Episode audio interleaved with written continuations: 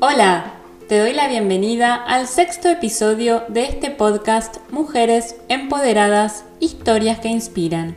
En esta oportunidad voy a entrevistar a Marina Ponzi, una mujer y emprendedora maravillosa, con muchísimos proyectos en su haber, fundadora de Ladies Branch, de Bea Food Week y de She Festival, con su energía mágica ella genera comunidades tanto en el mundo gastronómico como también empoderando a mujeres emprendedoras.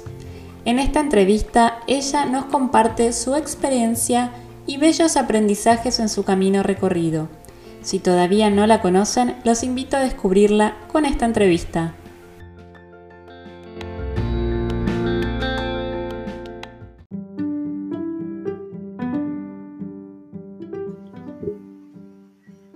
Hola, acá estamos con Marina Ponzi. Muchísimas gracias por participar en este espacio, en esta entrevista, y voy a dejar que se presente ella misma. Bueno, hola Nati, gracias por la invitación. Eh, yo soy Marina Ponzi, eh, tengo varios emprendimientos, varios proyectos. Eh, por un lado, soy fundadora de Ladies Branch, que es una comunidad para mujeres emprendedoras, donde organizamos eventos de networking y de capacitación para ayudar a las mujeres a emprender y a crecer en sus negocios. Eh, y después, por otro lado, también soy amante de la gastronomía, entonces emprendí por ese lado y por un lado tengo una agencia de marketing gastronómico y también organizo Buenos Aires Food Week, que es una semana gastronómica eh, donde las personas pueden ir a comer a restaurantes premium y muy buenos de Buenos Aires a precios accesibles. Wow, buenísimo. Se ve que muy cargada tu agenda. ¿Cómo es un día en tu vida para gestionar tantos proyectos? Por suerte, la verdad es que hay algunos, como más que nada me dedico a organizar eventos. Eh, hay eventos donde, por ejemplo, Buenos Aires Food que es solo dos veces por año, entonces es algo que puedo planificar bien. Eh, después con, Ladies Branch tengo un equipo de dos personas que me ayuda y obviamente tenemos como toda la planificación del año, entonces eh, como que depende mucho de la planificación que uno haga. Y ahora que, bueno, que no lo comenté antes, pero con, con G Festival, que es la, conferencia nueva que estoy organizando para mujeres emprendedoras, también es como organizarse el año y, ponerse bloques de, momentos para cada cosa, porque sí, si no es como mucho y, es difícil de manejar. Sí, la planificación es clave. Em, y de tus mayores logros, ¿cuáles son los que te sentís más orgullosa de esto que comentas del trabajo?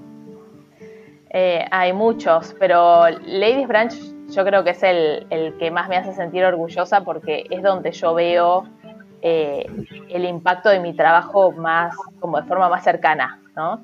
Eh, no sé, nosotros organizamos muchísimos eventos y en cada evento como yo estoy ahí y veo a las chicas y, cómo ellas, como a partir de, los diferentes eventos de networking y capacitación, como que se sienten más eh, preparadas al momento de emprender y también veo mucho cómo se conectan entre sí, empiezan a generar alianzas o se hacen amigas y eso también como que es, es hermoso poder ver que algo que uno hace eh, le aporta a la vida de otras personas. Entonces, te diría que es eso y ahora con G Festival también lo veo y, y también me genera como esa misma sensación.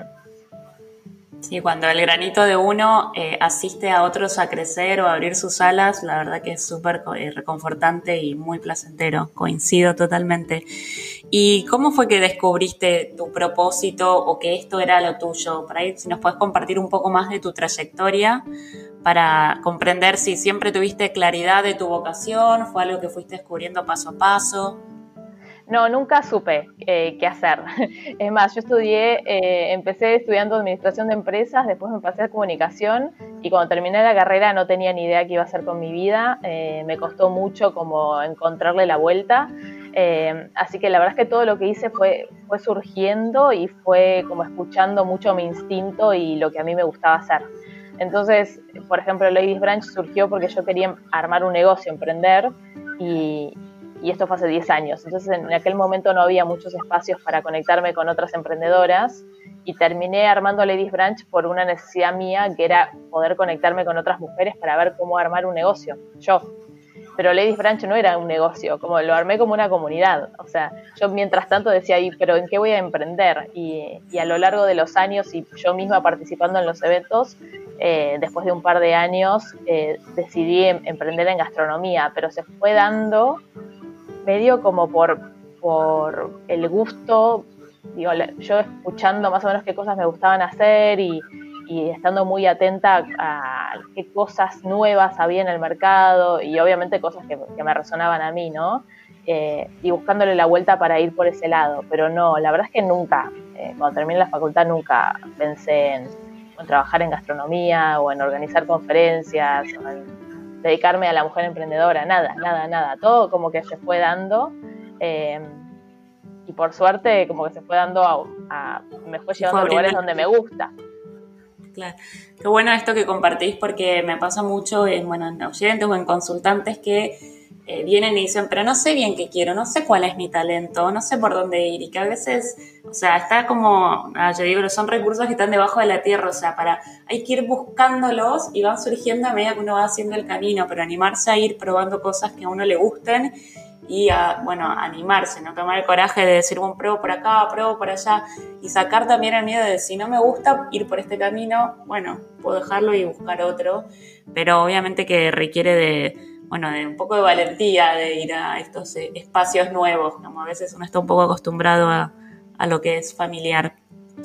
Y para compartir un poco más de tu trayectoria, Mari, ¿cuáles fueron los obstáculos más grandes que necesitaste superar? Eh, uy, fueron varios. Eh, sigo todavía superando un montón de obstáculos. Eh, pero te diría, por un lado, eh, fue esta, esta sensación de, de, que yo pensaba que podía medio hacerlo todo sola. Como que yo podía, o sea, hubo, momentos donde yo trabajaba hasta cualquier hora, trabajaba los fines de semana, y, yo decía, no, pero todo esto lo, tengo que manejar yo, no lo puedo delegar no puedo delegar estas cosas, es como, ¿cómo las voy a delegar? Era como no entendía que, cómo trabajar en equipo, más allá de que yo había trabajado en, relación de dependencia y había tenido un equipo y todo, eh, con mi propio proyecto como que yo sentía que nadie lo iba a poder hacer. Del bebito. y, y, nada, y me costó mucho como darme cuenta de que, de que así como que era imposible crecer, como que yo siempre iba a tener un límite y, es más, me costó como un año de terapia animarme a contratar como a, una persona part-time para que me empiece a ayudar con mi negocio. Y, porque además también yo tenía este miedo porque Ladies Branch, por ejemplo, es, es un, no, es un gran negocio en el sentido de no es, eh, es una comunidad y, las comunidades como se mantienen gracias a sponsors eh, o, empresas, en mi caso, que, apoyan lo que hacemos, y no es, no es que es un renegocio, viste, donde como está lleno de plata. Entonces yo tenía muy poca plata para contratar a alguien. Entonces también eso me da un montón de miedo, porque dije, ¿cómo voy a contratar a alguien si, si cómo voy a hacer para sacar la plata para pagarle eh, a esta persona, pero igual la necesito, pues si no me quedo en el mismo lugar donde estoy. Y hasta que decidí, dije, bueno, voy a agarrar plata de mis ahorros y voy a invertir en esto porque creo que esto puede crecer eh, y me animé y eso fue como un cambio enorme en, Ladies Branch y después como que eso también me habilitó a, seguir sumando gente al equipo y hoy, bueno, hoy Ladies Branch tiene 11 embajadoras en el mundo y yo solté a un nivel eh, la responsabilidad de lo que es la comunidad que, se fue dando de a poco pero me costó un montón hacerlo. Como que hace cinco años esto para mí iba, era tipo impensable. Imposible.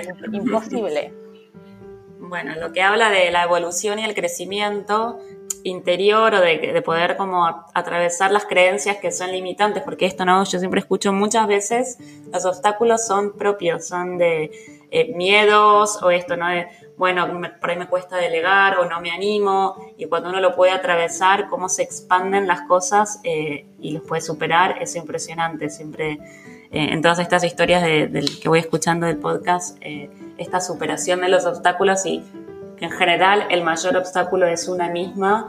Cuando se anima a atravesar y a superar esto, es enorme el cambio o el crecimiento que, que hay del otro lado. Totalmente, o sea, yo, yo eso lo tengo clarísimo, que sé que si hay algo que no me salió bien o, que no logré, es, es, como que yo sé que soy el medio la responsable, como que no le voy a echar la culpa a la afuera si hay algo que no salió es porque yo no me animé a hacer algo o porque me colgué con algo eh, o porque tal vez no, no sé, tuve miedos, pero, pero sí, como que en ese sentido a lo largo del tiempo fui aprendiendo que en realidad depende, te diría casi todo de mí. Sí, esto de poder tomar responsabilidad creo que es clave porque ayuda, si algo no salió como uno quiere, decir, bueno, ¿qué puedo cambiar yo para que la próxima vez sí salga? Eh, en vez de estar como con la excusa, bueno, no, porque tal, porque el país, e-". y entonces así nos podemos quedar en el mismo lugar y no avanzar o no crecer. Eh, así que esto de tomar responsabilidad nos hace totalmente protagonistas de, nuestras propias vidas. Eh, y en tu entorno, Mari, o sea, ¿sentís que has tenido muchísimo apoyo o que hubo más bien resistencia, personas que no alentaron? ¿Cómo, cómo fue, sobre todo en los inicios? Porque uno cuando ya le está yendo bien, eh, es más fácil que el entorno alguien te apoye porque ven el éxito desde ese lugar o el crecimiento, pero bueno, ¿qué pasa cuando eh, el principio es más desafiante? ¿cómo, ¿Cómo fue tu entorno en ese momento? Sí, a mí me pasaba algo que por un lado era yo tenía reconocimiento eh, por lo que hacía muchas veces de, no sé, o salía Ladies Branch en, una revista, o bueno, obviamente los eventos se llenaban y todo, pero, pero también yo tenía un montón de dudas de, qué iba a suceder a futuro y, y, es muy gracioso porque yo lo veo más con la gente grande, no sé, por ejemplo, mi mamá siempre me decía, pero tenés que estudiar un máster o tenés que hacer algo como para seguir como capacitándote a nivel, ¿no? Tener un título más porque, porque y está súper bien, en su visión es lo que hay que hacer para como crecer profesionalmente. Y yo le decía, no, no, pero es que yo voy a emprender y para emprender no necesito un máster, yo estoy haciendo el máster ahora, emprendiendo y aprendiendo de esta forma. La práctica, claro. Tal cual, pero no, ella no lo entendía, no lo entendía. Ella decía, ay, pero me están tipo machacando la cabeza de que tengo que hacer un máster y hasta hubo un momento en que apliqué un máster y todo, me aceptaron en la universidad y, cuando me dijeron, no, bueno, era un máster intensivo de un año, full time, un MBA, acá en Buenos Aires. Y cuando me dijeron, no, pero tenés que dejar de trabajar para hacer esto, yo dije, pero yo no quiero dejar todo lo que construí. O sea, no, no, no. Y ahí les dije, fui a la universidad, les dije, no me voy a sumar. Tipo, había hecho todo el examen, me habían aceptado, había, o sea, había ido a clases de matemáticas como para que me ayuden a pasar ese examen de ingreso que era de cosas que yo había visto en la facu, pero después, no sé, integrales, derivadas y un montón de cosas que ya no había visto nunca más en la vida. Hice todo ese proceso, me aceptaron en el máster y después le dije que no, porque dije, no, no, no quiero dejar como todo, todo lo que construí, lo que más amo, que es trabajar. Eh, y después con el tiempo, no sé, mi mamá ahora, tipo, es la persona más orgullosa del mundo, tipo, le habla a todo el mundo de mí, de lo que hago, y, y obvio, ¿no? Pero al principio sí, como que tuve que como escucharme más a mí misma y no tanto a lo que me decían los demás. Sí, lo que pasa es que también viene mucho esta proyección de sus propios miedos y del entorno en general, cuando tienen la visión que el camino es este y uno está yendo por un camino menos transitado, es como, oh no, a ver, ¿hacia dónde va? Volver al, camino normal, común, entre comillas. Eh, es algo que, bueno, sucede mucho, creo que en las generaciones nuevas, por suerte, está cambiando cada vez más pero el condicionamiento de como, bueno, seguir este camino que es el más conocido eh, del entorno a veces, sobre todo el inicio, eh, lleva como para, empuja por ahí al lugar contrario de lo que el corazón marca y bueno, te celebro y qué bueno que en ese momento pudiste decidir por lo que era interesante y te apasionaba, lo que, era tu deseo y no ir hacia una expectativa de lo socialmente, hay tener un MBA o en lo que, digamos, la sociedad medio que marca que hay que hacer, pero tal, vez no, no era tu camino o, o, no tenía sentido para lo que vos querías lograr, ¿no? Porque esto del emprender tiene mucho más que ver con, con la práctica que con lo teórico. Exacto.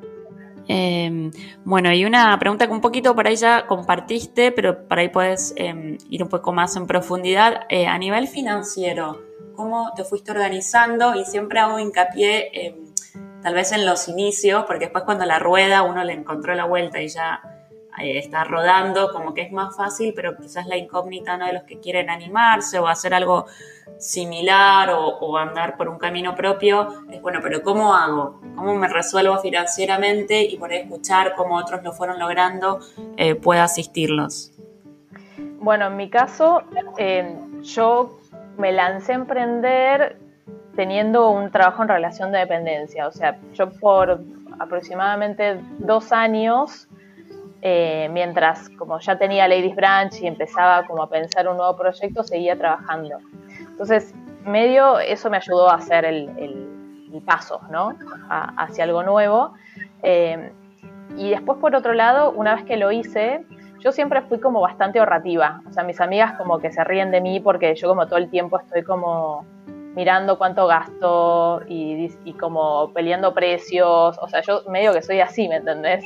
Es como que soy bastante ahorrativa. Se, se reburlan de mí porque digo, no, esto está muy caro, no lo voy a pagar. Y como que estoy todo el tiempo como cuidando lo que tengo y más allá de que hay meses donde me va muy bien, hay, y hay otros que no, porque también como el, el emprender eh, tiene esto de que no es estable y eso también me enseñó a, cuidar mucho la plata, entonces yo soy mucho de ahorrar, me encanta ahorrar, como lo disfruto, ¿me entendés?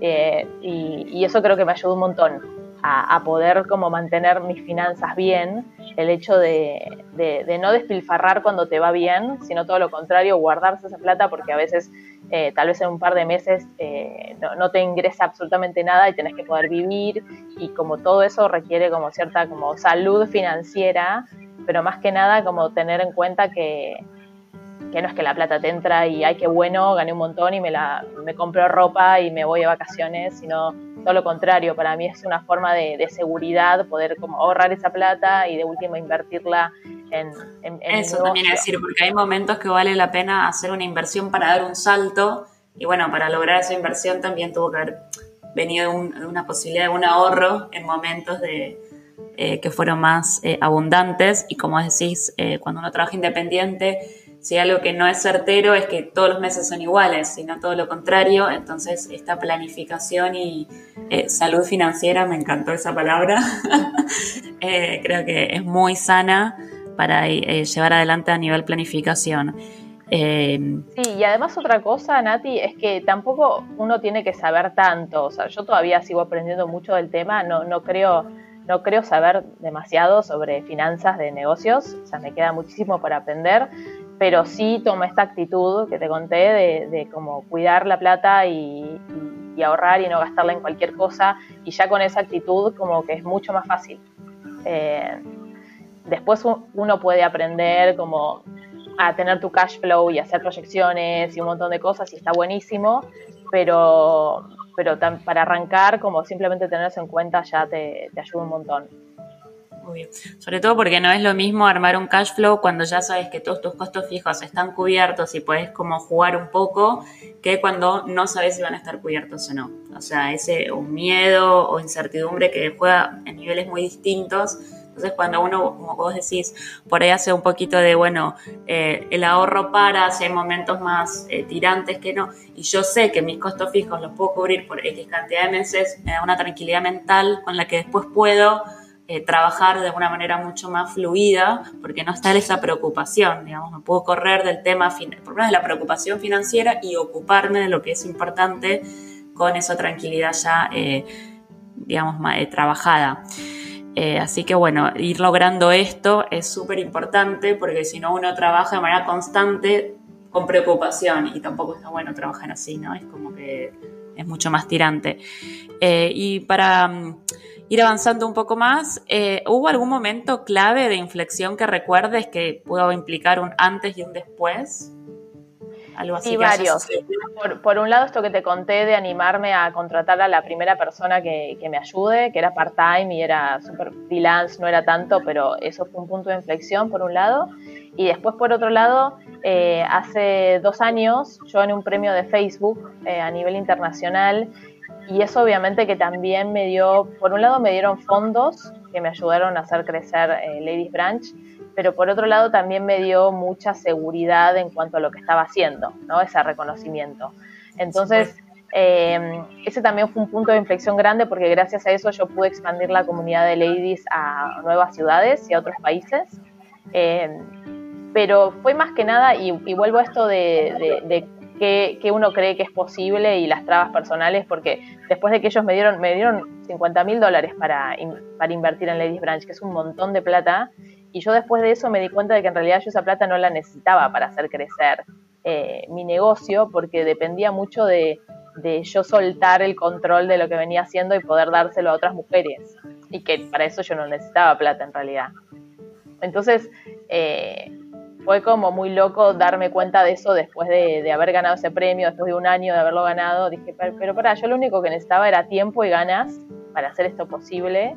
Eh, es verdad que la plata me ayudó a hacerlo más rápido. También ver este reconocimiento de que la necesidad de algo como lo que vos estás brindando existe, es válida y que todo lo que aporta acá en Argentina podía estar aportando también a otros lugares. Creo que ese reconocimiento, esa exposición, por ahí ayuda a comprender esto y decir, bueno, si esto está verdaderamente bueno acá, ¿por qué no eh, brindarlo aún en más lugares y qué hace falta entonces para que eso suceda. Y bueno, ahí viene de vuelta el tema de las trabas internas que a veces tienen mucho más que ver con que las cosas no avancen que el dinero per se, porque cuando uno la suelta es como que el dinero viene. no se sabe casi de dónde, pero el universo ayuda a que, eh, a que las cosas sucedan también. Eh, bueno, y te felicito por ese premio, que sí, lo, fui siguiendo por las redes, enorme reconocimiento. Em, y para ir ya, sí, ahora poniendo el fin, yo siempre cierro con dos preguntas que me encantan escuchar eh, las respuestas y una de ellas es, ¿qué es el éxito para vos? Em, bueno, yo creo que por ahora, en este momento de mi vida, el éxito es, por un lado, poder trabajar de lo que me gusta, que por suerte es algo que vengo haciendo hace ya muchos años. Em, también tiene que ver con, a mí me encanta crear cosas nuevas, como todo el tiempo, o sea, soy como esa emprendedora que tiene, un, o sea, seguramente un par de años voy a estar haciendo otra cosa. Es como que me encanta eh, crear eh, eventos nuevos o empresas nuevas, así que poder tener la posibilidad de hacer eso y que mi trabajo sea flexible en ese sentido me encanta, porque sé que en cualquier momento si se me ocurre una nueva idea que me guste, la voy a poder hacer. Em, y, creo que te diría que eso es el éxito. Y obviamente este, que también obviamente que esos proyectos funcionen y que tengan su rédito económico, como que es todo un mix de cosas.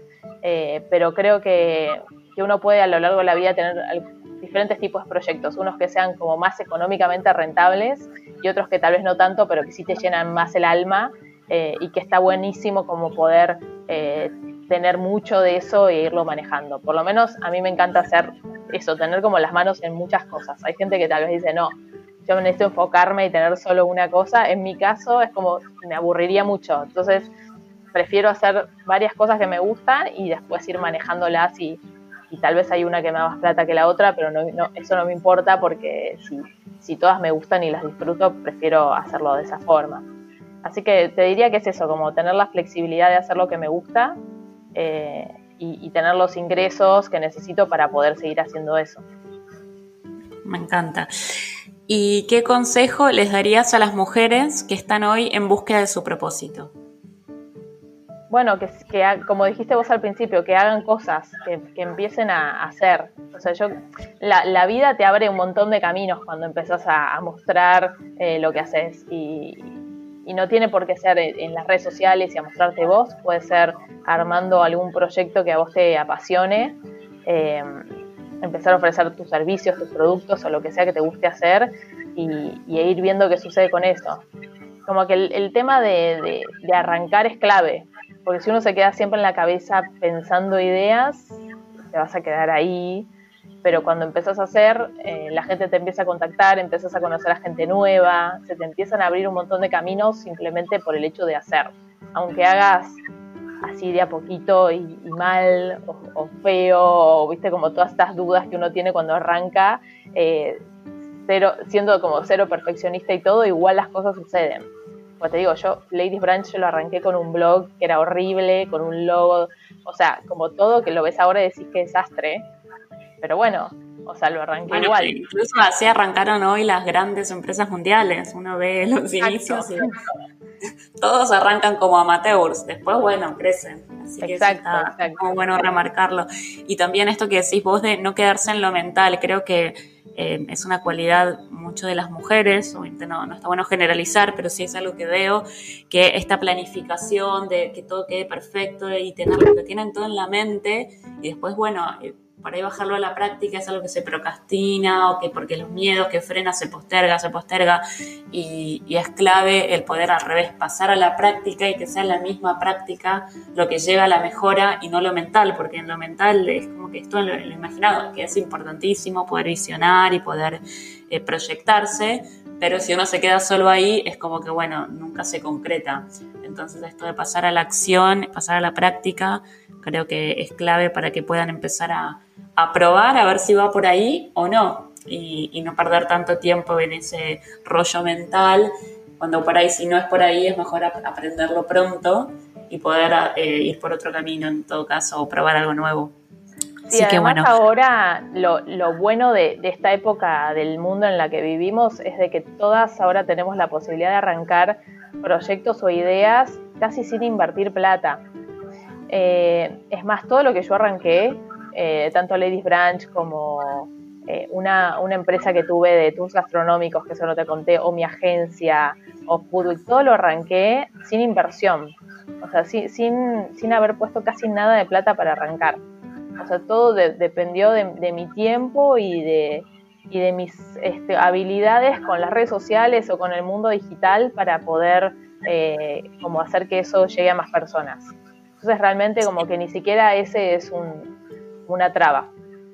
Totalmente, por suerte el mundo está cambiando y es un gran momento para, para emprender o animarse porque a nivel de trabas de infraestructura cada día son menos, de hecho la, esas eh, barreras casi no existen eh, y por eso por ahí uno escucha de nuestros padres tanto condicionamiento, porque antes claramente sí existían, antes era un riesgo desde el punto de vista económico mucho más alto.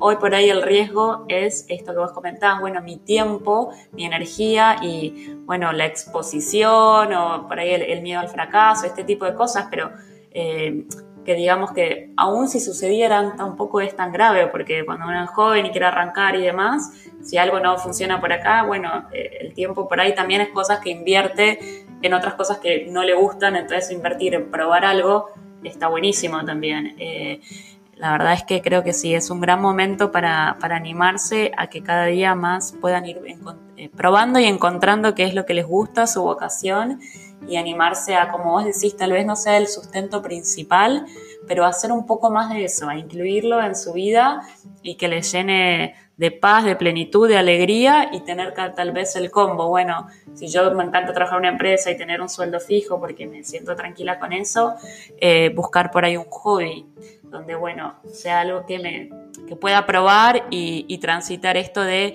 eh, esa energía que, surge de hacer algo que tiene que ver con el elemento interno, con esto, con la vocación. Eh, así que también eh, tomo esto que compartís de muchos proyectos y que tal vez no todos rindan de la misma manera económicamente, pero mientras haya esta salud financiera de la que hablábamos, después poder encontrar cosas que realmente amen y que les llene el corazón, creo que es clave porque hace a la calidad de vida a una persona.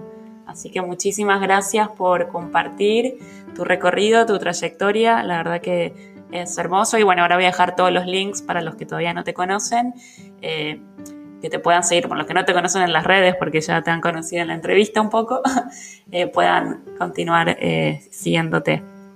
Buenísimo, gracias Nati. Bueno, me encantó. Este, y sí, los que quieran o tengan cualquier duda o comentario, me lo pueden hacer a, través de las redes, que, ahí estamos a full también. Buenísimo, muchísimas gracias. Chao, chao. Gracias Nati, un beso.